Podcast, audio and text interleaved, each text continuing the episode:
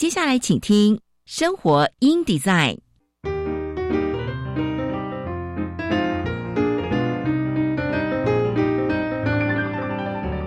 美好早晨，来一段爱智之旅吧。漫步在社会的街角，开启我们与自己的对话。穿梭在文化的回廊，重拾我们与土地的羁绊。生活 in Design 为理想生活提案，设计所有幸福的可能。周一到周五早上九点到十点，我是佳妮，欢迎收听生活 in Design。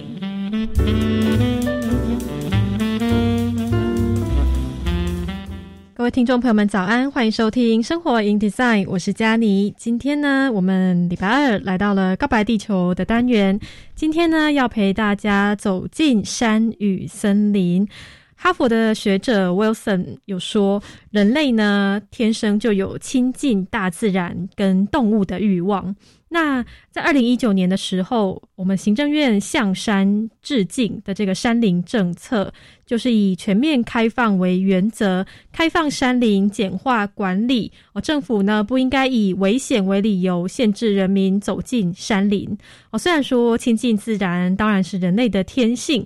但是呢，在五月中旬的时候，领馆处接获通报，八通关杜鹃营地附近有登山客因为烹饪不慎而引发了严重的森林火灾，烧毁了七十一公顷国家公园保护区。就会发现说，诶，虽然很多人靠近森林，但是却是破坏它或者是占有它。所以，究竟山林教育该怎么做？才能预防这样子人为的森林大火再一次发生。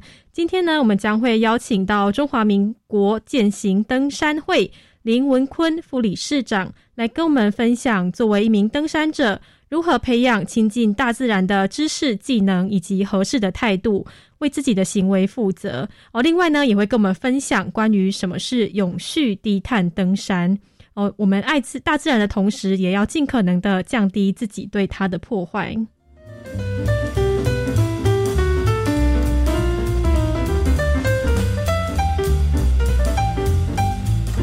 今天的天气情况可以发现到说，哎，大都。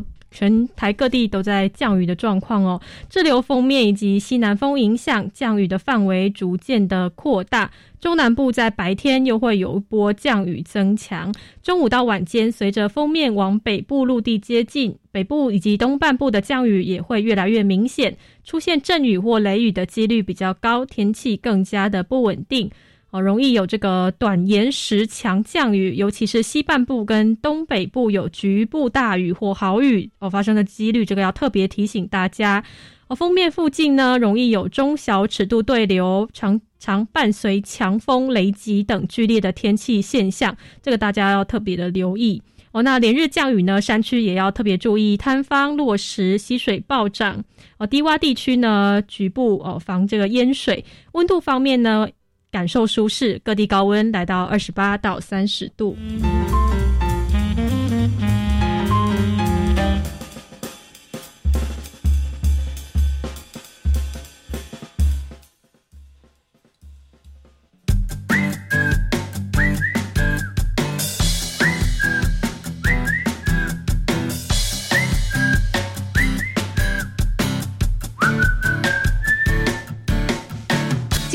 夯话题，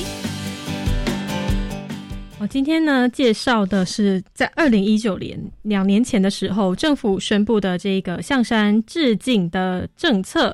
哦，只是享受山林之美，又该如何让山林永续呢？哦，关于这个政策呢，其实，诶，登山这个环保的团体哦是相当的赞同的。登山补给站长蔡继文在当时候发言的时候是肯定政府的开放山林政策哦，但是呢，期待开放山林的同时，山友们也要负起更多的责任，包括安全的责任以及保护山林环境的责任。哦，他说：“不要因为自己的不注意，就让消防人员跟空勤弟兄们冒着生命危险上山救你。虽然这是他们的职责所在，但是有时山高谷深，也不一定每次都能救援成功。哦，那我们台湾千里步道协会副执行长许明谦当时接受采访时也表示。山域开放登山者必须更为自己的行为负责。无痕山林是享受优美的山林环境，对其他使用者环境负责的行为。哦，他肯定这个程序简化，只是山域开放之后的配套制度，例如山友要负的责任是什么哦，以及山屋步道要如何处理到什么程度，都要更细节的讨论。例如说山屋。哦，山屋应该是以避难目的为设计，还是外包呃委外包委办的豪华山屋，或者是不重视公共空间而以床位至上的客难拥挤山屋呢？哦，他举纽西兰的山屋为例，虽然呢只有四十个床位，但是公共空间充裕，方便山友们主食、用餐及休憩。除了山屋路线选择，登山文化的养成也决定山屋的服务品质是否舒适。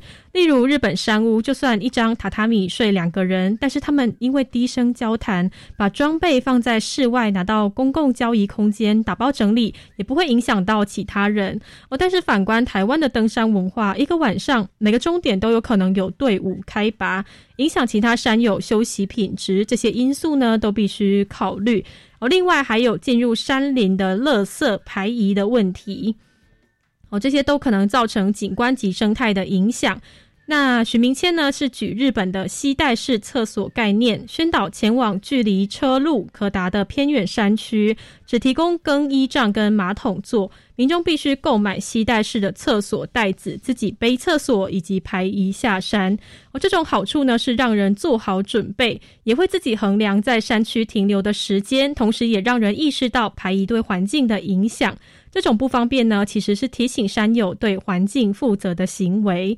哦，那许明谦说，其实最好的向山致敬，就是我们进入自然山林的时候呢，时时带着责任意识，责任意识非常的重要，而且尽可能弥补减缓自己对山的影响。哦，这是关于当时候的向山政策，大家的一个想法。那我们生活电台到这边先休息一下，我们来听一首歌。歌曲回来之后呢，我们就继续来聊聊关于这一次的我们要如何来。走过山与森林，不带走一片云彩，以及关于永续低碳登山究竟是什么？等一下呢，我们节目当中都会来跟各位介绍。那接下来呢，我们听的这首歌是伍佰的《挪威的森林》。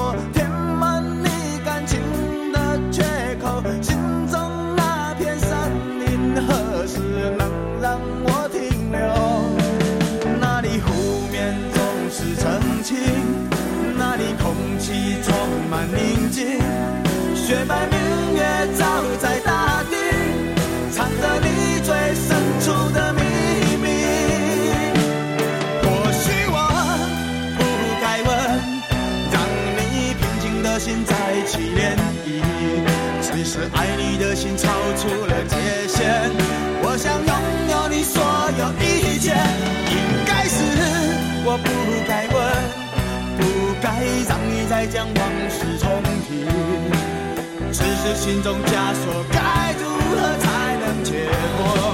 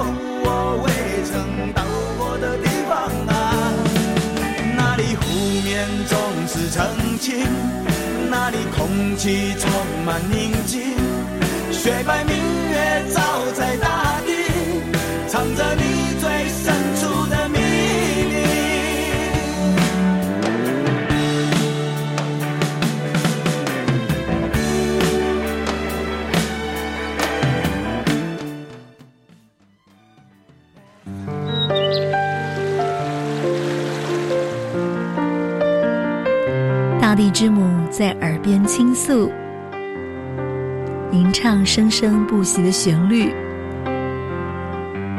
与大自然和解，转身找一个契机，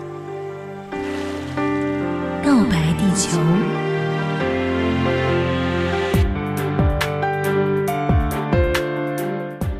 回到生活 in design 告白地球。今天呢，我们要来走进山与森林哦，但是呢，不带走一片云彩。我们在亲近大自然的同时，我们要如何呢？能够来同时保护我们的美丽的山与森林哦。今天呢，将会邀请到的是中华民国践行登山会林文坤副理事长来跟我们分享，作为一名登山者，我们要如何培养。亲近大自然的知识、技能以及合适的态度，为自己的行为来做负责。那我们先请这个副理事长文坤副理事长跟我们打声招呼。您好，哎，您好，呃，各位听众早安啊，大家冬至愉快哈！虽然是疫情紧绷哈，大家正常生活是。我们想要先来请副理事长跟我们分享一下哦，因为其实会。想要来讨论这个主题，是因为在五月中旬的时候，哎，有发现到说林管处接获通报，在玉山哦有登山客因为烹饪不慎而引发了森林火灾，所以想要来聊聊关于这件事情。哎，其实，在森林里面，是不是生火烹饪其实是一件蛮常见的事？啊，可以这么说哈。那个以目前环境管理制度呢，生活有两种定义。嗯，那么一种就是用科技的炉具以燃料来生火，嗯，那另外一个就是用原始天然材料，比方说木材来引火烹饪。是，那这个呢，这方面就必须需要经过野外求生的技能。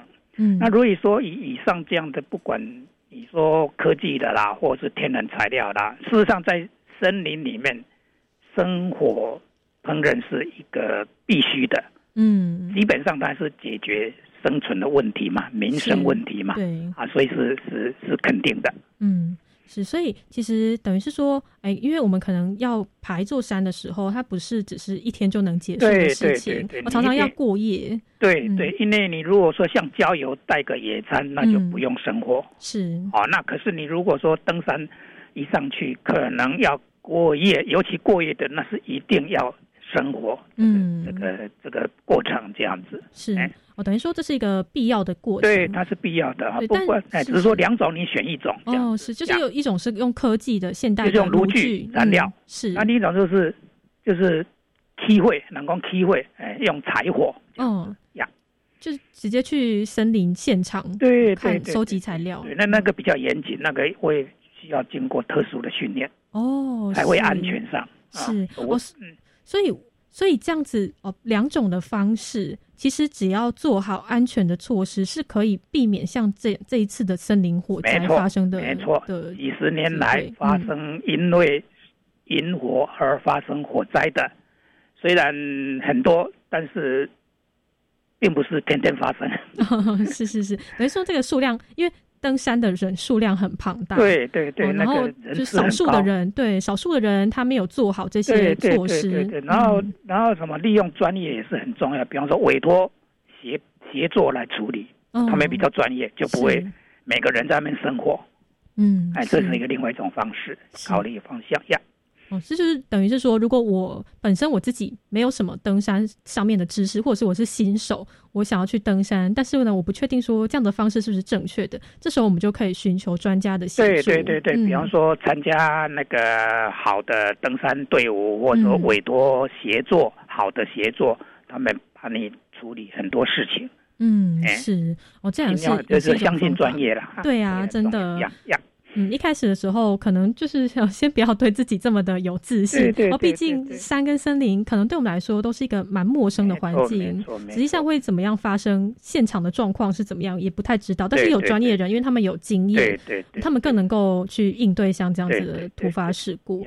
那想要请问一下副理事长哦，所以如果实际上在登山生活的时候，是哪些的那些？特别重要的安全事项，我们要去注意，才能够避免哦像这种火灾的发生。OK，第一个就是要足够的开放空间、通风的空间哈，嗯，然后要准备好防火的措施哦，是，然后要设防火圈，防火圈，哦，那概念就像那个防火巷的意思一样，万一有状况，它有一个一个缓冲空间啊，那备好防，比方说准备一桶水之类的。然后第二种就第二点就是要遵照炉具使用的说明，尤其你用炉具的话，哦，像病炉啦，还有炉具的品质，这个都要注意哈。嗯。还有注意环境条件，比方说现在比较干旱啦，有风啦，你要特别提高警觉。嗯。哦，那那个用完火以后，尤其是你那种天然柴火生活，要处理完全，让灰烬完全把它消灭掉，这样子。嗯。哦，那甚至于。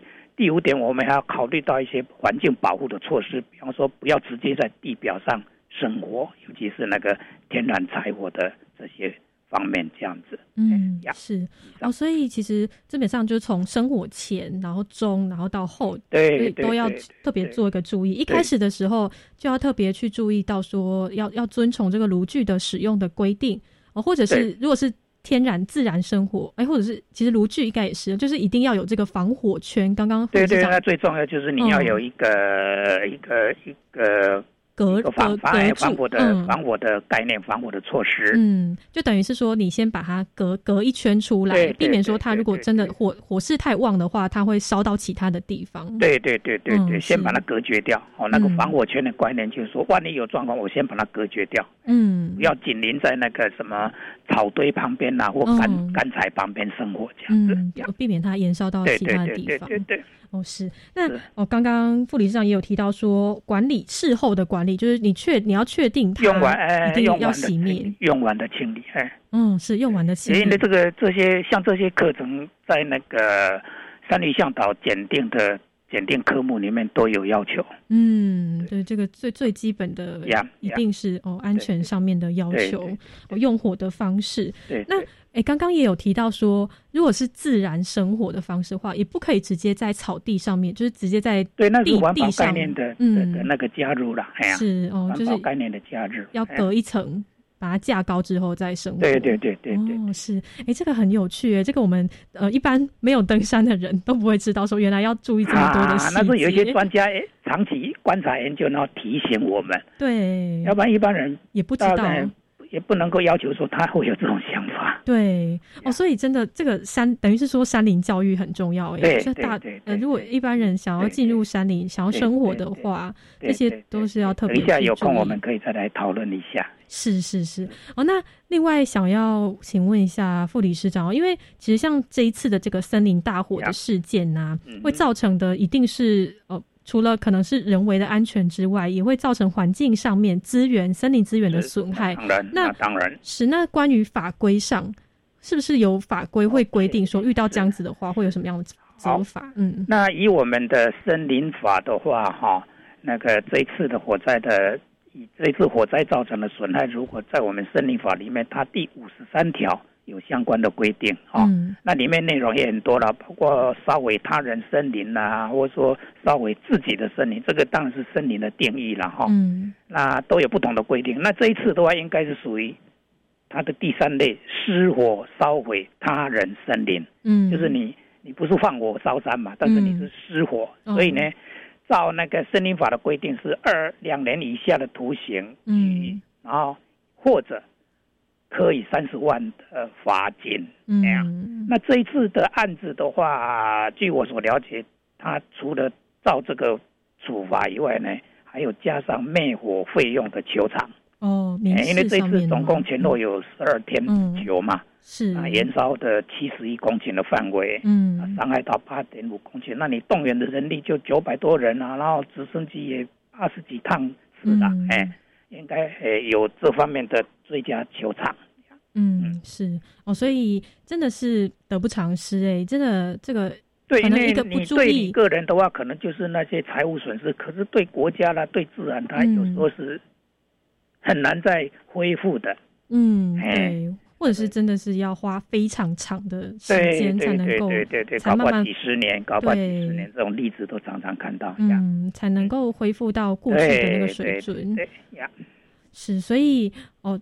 对森林造成的损害，在法律上其实有规定相关的刑罚哦。不过更重要的，其实其实也不是这些刑罚，其实更重要的是整个对山林的破坏我，等整个对台湾的不可逆，对不可逆的这种影响是是的哦，一一定是对自己的嗯心理也会造成一些冲击。我觉得，因为这些登山者对对，因为我觉得登山者其实都是爱山的，都是热爱山林的，虽然是过失，但是造成那个。一生无法磨灭的良心谴责。是啊，对，所以大家真的都需要来更小心哦。然后呢，也是我觉得是在心态上面、责任上面也要更更为仔细、更为谦虚哦，去呃不要去说，哎，我自己好像登过了一两次哦，我就是非常厉害的专家，然后呢，马上就可以啊，什么事情都不用去特别注意，或者是哎，对我觉得这些。都还是等于是说，你进入山林的时候，还是用一个比较谦卑的心，然后呢，比较责任的意识，或者是真的你不放心的话，多多去请教专家，或者是这些有过专业执照的这些向导哦，他们呢更能提供一些专业的建议，都可以避免这样子的一个。火灾的发生哦，那我们社会题再到这边，我们先休息一下哦。等一下广告回来，以及双语教学花露米回来，我们继续请副理事长来跟我们分享更多哦关于登山我们可可以注意的部分，以及特别在这个我们的中华民国践行登山会有特别提到的永续低碳登山，都会等一下来为各位做分享。那我们先休息一下，马上回来。好的，谢谢。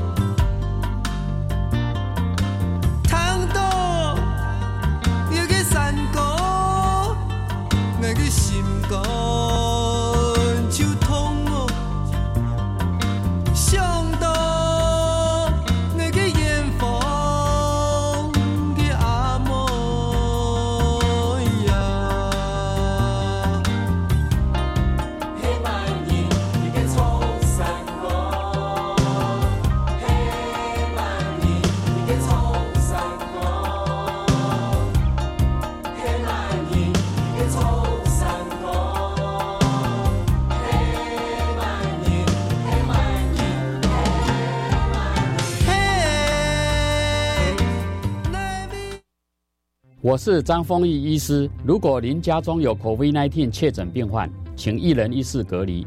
如果症状恶化，请立即联系幺幺九卫生局或一九二二。照顾患者时，请佩戴口罩及手套。接触后，请清洁双手及环境。照顾者也要注意自身健康。结束照顾后，应自最后一次接触日起居家隔离十四天。有政府，请安心。以上广告由行政院与机关署提供。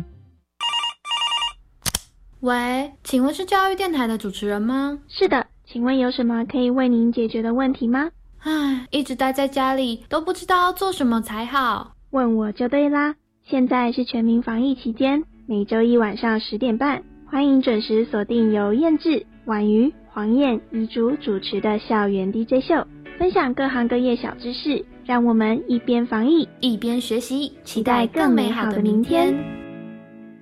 我有数位专长，我想参加青年海外志工增能及数位化服务计划。太好了，你可以提升海外服务相关知能，运用所学专长，提供其他国家数位化服务。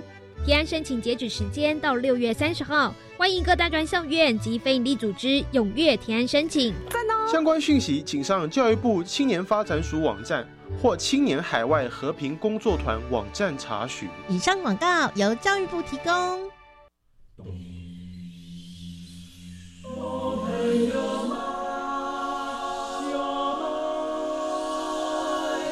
我们有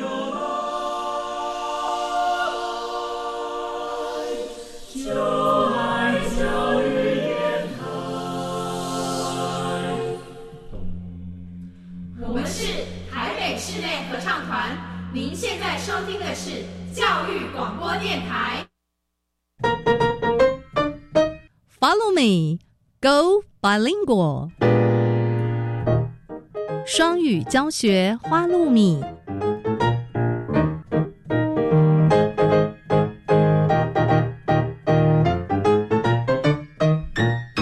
Hi everyone, I'm Neil. This is Follow Me, Go Bilingual. Planning to become a bilingual nation, our country tries to instill English into our daily lives, including the radio shows. And today, we're going to learn some new words from the news report. 欢迎来到双语教学花露米节目。今天我们将听英古新闻学英文。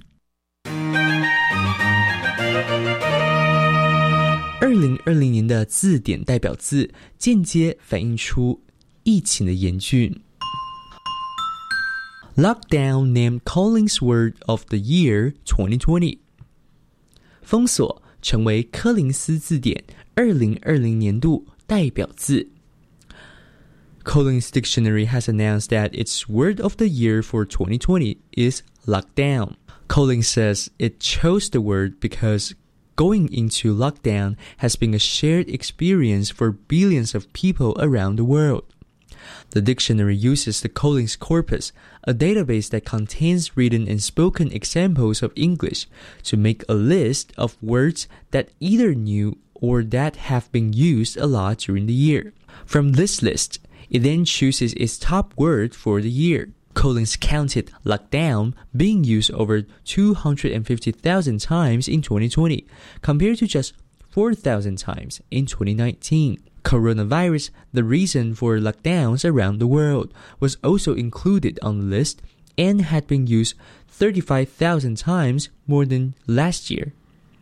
Other pandemic phrases on the list include key worker and social distancing. The COVID 19 pandemic was not the only news story that had an impact on the Word of the Year list. BLM, or Black Lives Matter, was also on it, as 2020 saw protests against racism in the US around the world. But instead of being something political or medical, the word means an online video of a person eating a large amount of food. Mukbang videos may have first become popular in South Korea, but they have been getting fans in the English-speaking world. 柯林斯字典宣布 “lockdown” 封锁为二零二零年度的代表单字。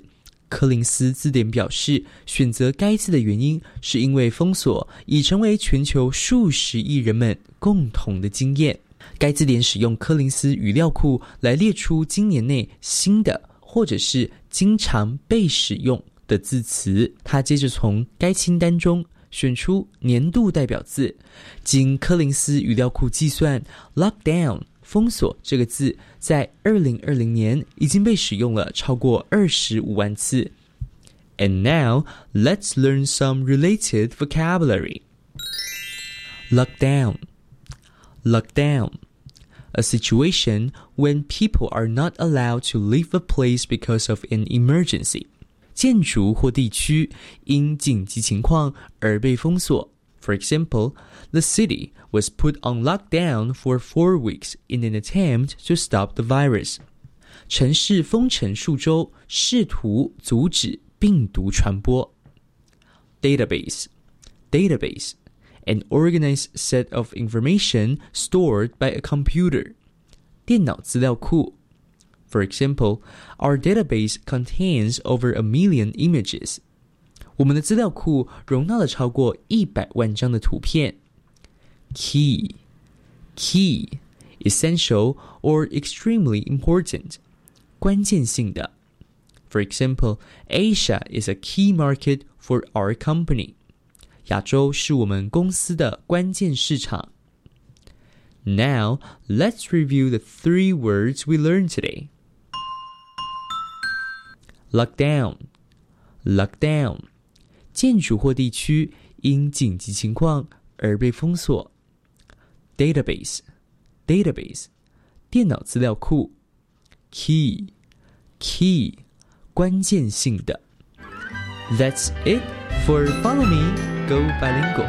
I'm Neil. See you next time.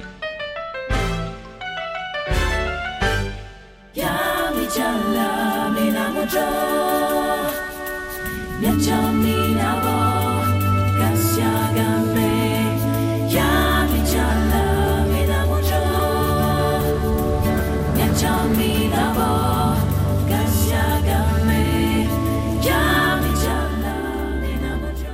欢迎回到生活 Indie 在告白地球。今天呢，我们要继续来跟大家分享说，诶，当我们走进山与森林的时候，我们要特别注意哪些事项，以防止呢我们在亲近大自然的同时，不小心破坏了它。好，今天继续邀请到中华民国践行登山会林文坤副理事长跟我们继续做分享。那我们先请副理事长跟我们打招呼。您好，哎，早安，大家好，各位听众，大家早。好，这个我们刚刚已经有哦分分享了关于五月的时候的发生的这个森林火灾，其实它造成的影响非常的大哦。那想要请问，继续请问副理事长哦，如果我们人呢，在这个山山林登山进行登山活动的时候，万一遇到了森林火灾，那我们作为登山者，我们可以做些什么来保障自己的安全？好，这个基本上呢，就是你要逆风而逃。哦，逆风。对对对，好，那个你如果在火，万一已经发生火灾了，嗯，你如果是在火灾的下风，嗯，跑给他逃，你绝对逃不过的。嗯，所以一定要想办法辗转，就是转到那个呃上风的地方。是。哦，所以这个是最基本了。那当然，这个在实际的过程可能要以地形啦，以你的人数啦。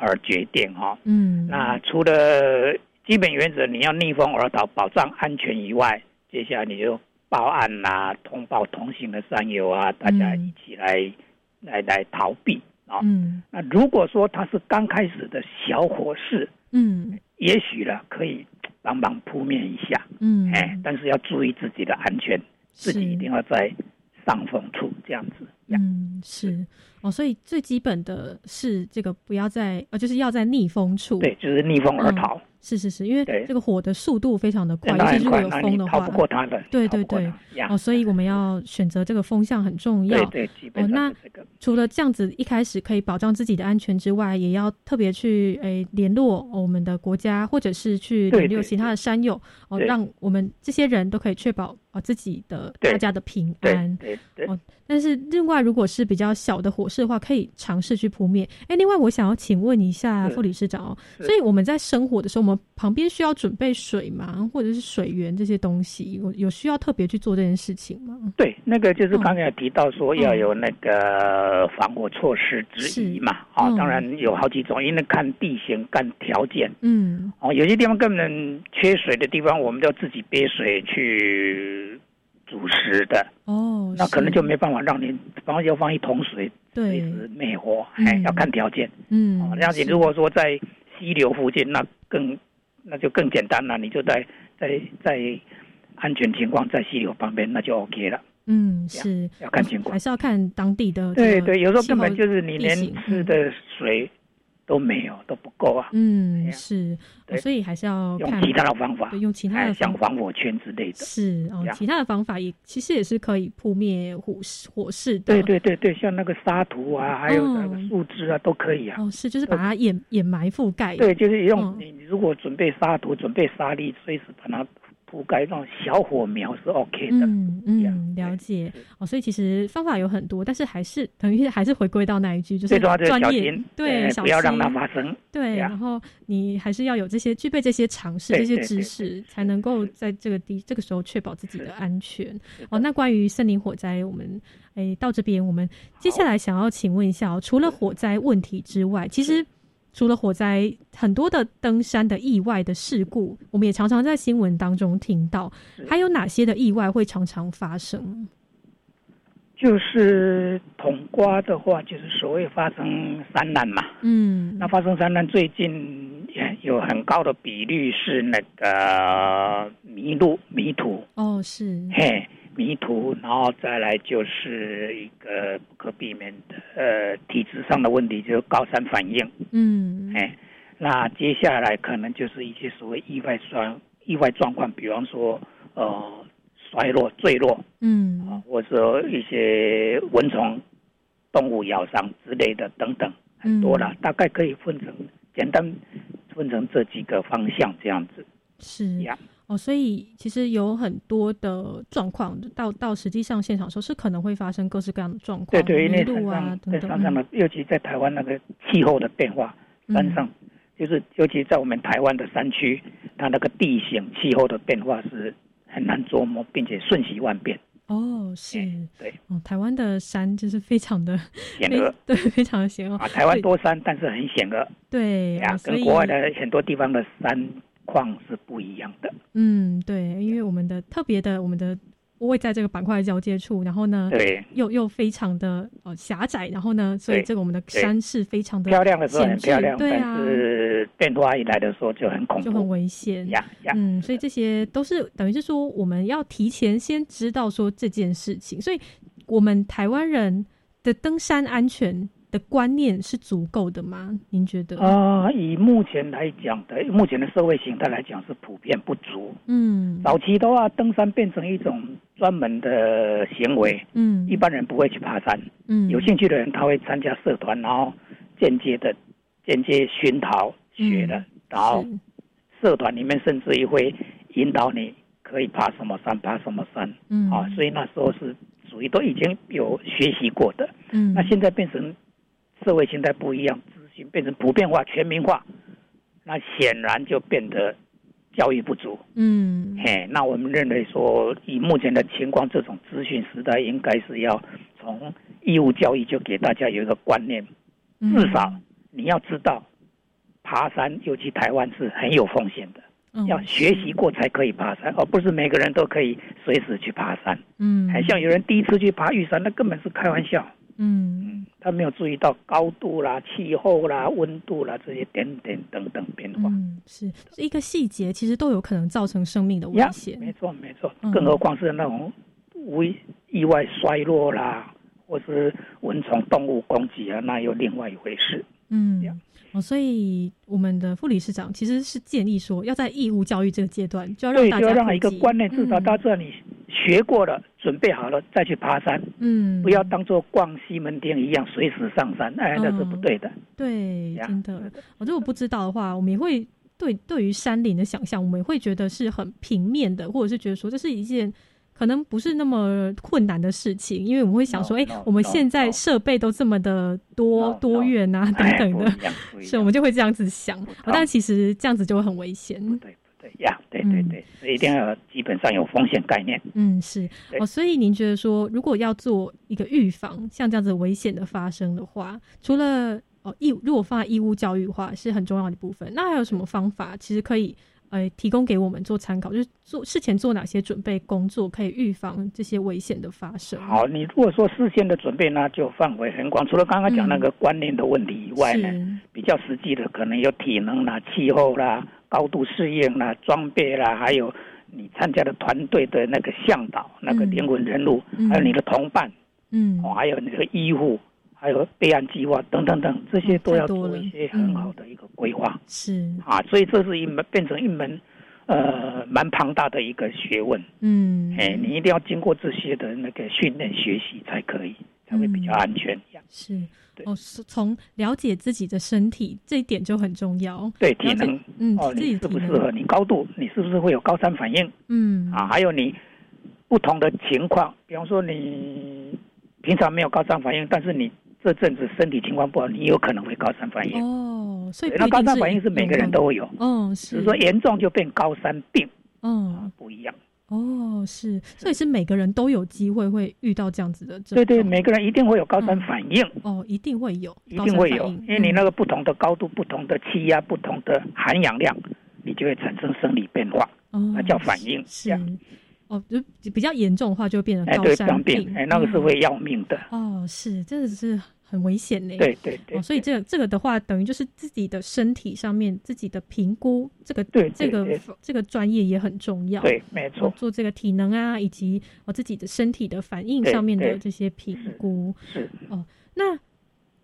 哦，除了这个预防危险的发生哦，虽然说呃，就是因为细节太多了嘛，没有办法在今天的节目当中一一的讲，花个半年一年才学得完的，就是慢慢的去这个了解这个当中的知识哦。所以您会建议说，我们一开始在爬山的时候，会从比较低的山，或者是从比较简单的山开始，对，要去尝试，比方说焦山哦，那你参加团体很重要哦，就是团体学习很重要。不要不要看到网络上一些哇很漂亮的照片，很好的报告，然后你以为呃随时就可以上，那是不对的。嗯，是。所以一开始如果选选择先加入一个比较专业性的团队，等于是说这些团队他会成为你的同伴，他会告诉你这些对同才上面互相学习。是熏陶，这个很重要。嗯，所以先加入团队，然后呢，从比较简单的、比较低矮的，或者是比较高山，慢慢适应，是慢慢去去尝试。因为登山不是只有体能的问题。嗯，对对对，哦，这个刚刚其实就有提到啦，好像是哎，还会有迷路啊，你对这个地形熟不熟悉啊，气候啊等等的，太多了，这些问题都要去特别的去做注意。是的。那想要请问一下，如果登山的时候。哦，如果我确定说啊，这些我都已经，我已经，我已经达成这些目标了，我已经在登山了。在这个状况，我们遇到了像是迷路或者是山难这样子的问题，我们应该要如何寻求帮助？这个的话，就是除了平常要多学习、多训练以外，现场应变哈，那比较重要就是你要让你的通讯。非常的畅通哦，通讯设备很重要啊，甚至于所谓人在提倡过什么卫星电话，这些都是有值得参考的。嗯，那你这样的话，你才有可能让外面的人知道有状况，他们才有办法规划如何去救你。那比较重于在现场的话，你要先自救，嗯，互助，然后相对的同时也求救。嗯，那现场你要互助。互助自救这样子，嗯，所以刚刚为什么提到说有参加团队很重要？对，然后就是说人员一定要集结在一起，不要各自逃命。嗯，很多状况像很多案例，那像那个好几十年前的那个齐来山的山呢，就各自逃命，所以就没有一个活着回来。嗯，哎，那这里面顺便提一下啊，我们不鼓励独攀。独攀，以这个概念的话，就我们要互助。自救互助，在求救。你如果多判的话，就完全没有机会。对，呃，前几年有一个鸡哥事件，鸡哥，鸡哥事件，就是因为独判，所以就应该可以活走回来，结果没有活走回来。哦，那有另外一个 story 了。嗯，对，这就是哦，对，顺便就是这个，你现在这个题，我顺便提一下，我们不鼓励读盘了。对，我们的独攀它是一种冒险活动，嗯，它不是登山活动，嗯，那比较重要可能就是你要通讯求救，然后你要自救互助再求救这样子。是，真的是有同伴。永远都是比较好的，对对，永远都是可以。对，当问题发生的时候，是可以互相来支援。对对，因为现在灾难发生的话，就有两个 key man 嘛。第一个就是你那个领导、那个向导是不是够专业，是不是够敬业？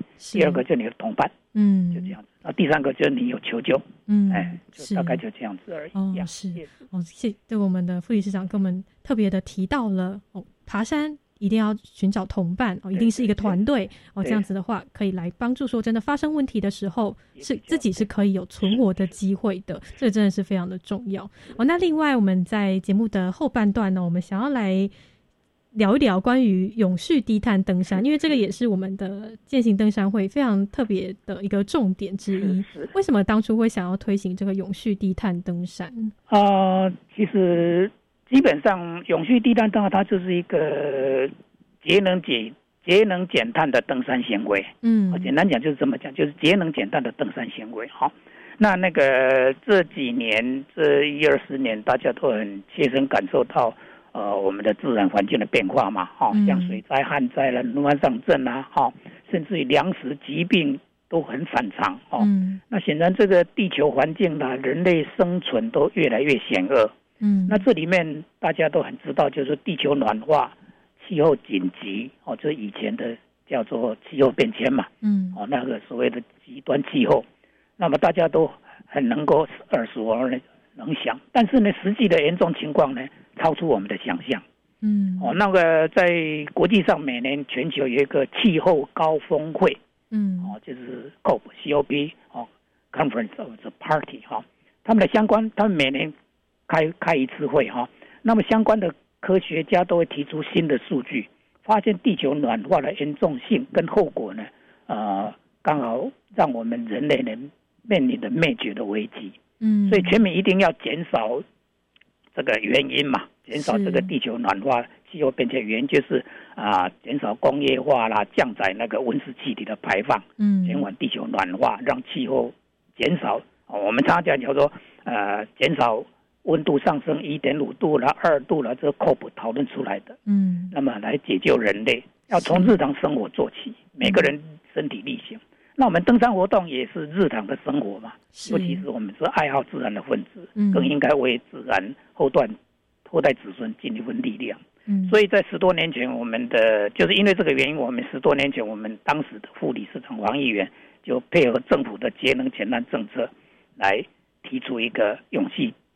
永续低碳登山的一个推广，嗯，大概是个情况这样。是，所以哦，这个等于是说，全球暖化这件事情真的是严重的影响到了我们的生活。对，应该是目前最重要、最重大的环境议题。对，它影响的问题太大了呀。对，是，所以从这边开始，我们登山也会来做永续低碳。所以实际上有哪些的方法是可以达到永续低碳登山的？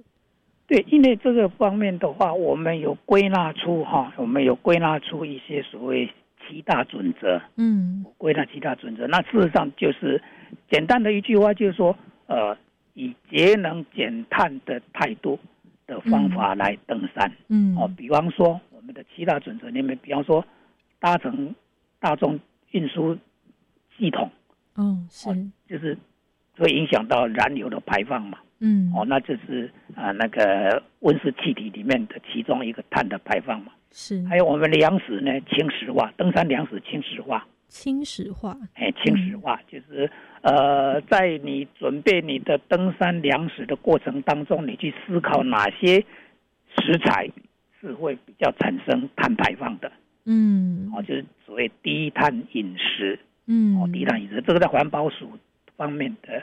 啊，环保机构上面都有这方面相关的一些一些尝试建议哈。是，那再来装备轻量化，嗯，好，然后你的装备是可分解的哦，可分解材质，哎的材质哈。那你装备轻量化，除了你登山比较方便、比较负担比较轻以外，啊，你的那个运输成本那个燃油就会比较少。嗯，好，那第四点我们提倡的是减塑，嗯，塑胶，塑胶类，哦，塑胶类，哦，这个是非常非常严重的一个一个东西，日常生活天天在在发生的。是，那第五点我们建议说应用科技，好，比方说太阳能板来取代电池，嗯，哦，那个这个电池，整个电池这些产品它的生产周期会产生很多。温室气体的排放，嗯，好，那第六点，我们建议多利用光合作用，多利用光合作用，嗯，那最后一个就是所谓三 R，好啊，就是再使用、再利用，还有减量，哦，reuse、recycling，还有那个 reduce，嗯，哦，就是不要造成资源的浪费，嗯，是。那除了以上七点以外，我们有一个。总挂的建议就是，你举办活登山活动，然后从事登山活动呢，建议你上了我们我们环保署有一个低碳标章的那个网络平台。嗯，那你办活动然后登山活动，你去上面到那个平台去申请低碳标章。嗯，哦，那这是环保署长期以来它有配合这个整个整个实事，它有规划出来的一个。制度一个方法哈，是那你要取得这个低碳标章呢，它会有很多要求，嗯，哦，比方说，就像我们刚刚讲的，哎，它那个是针对所有活动，并不是针对登山活动，嗯，但是环保署有一个全民性的这个活动，它会很多要求，对不对？比方说，它会要求你东西重复使用啊，或者说，呃，减少什么那个公共运输的成本啊，或者是呃东西重复使用等等等等等，嗯，你要取得标章，你就会。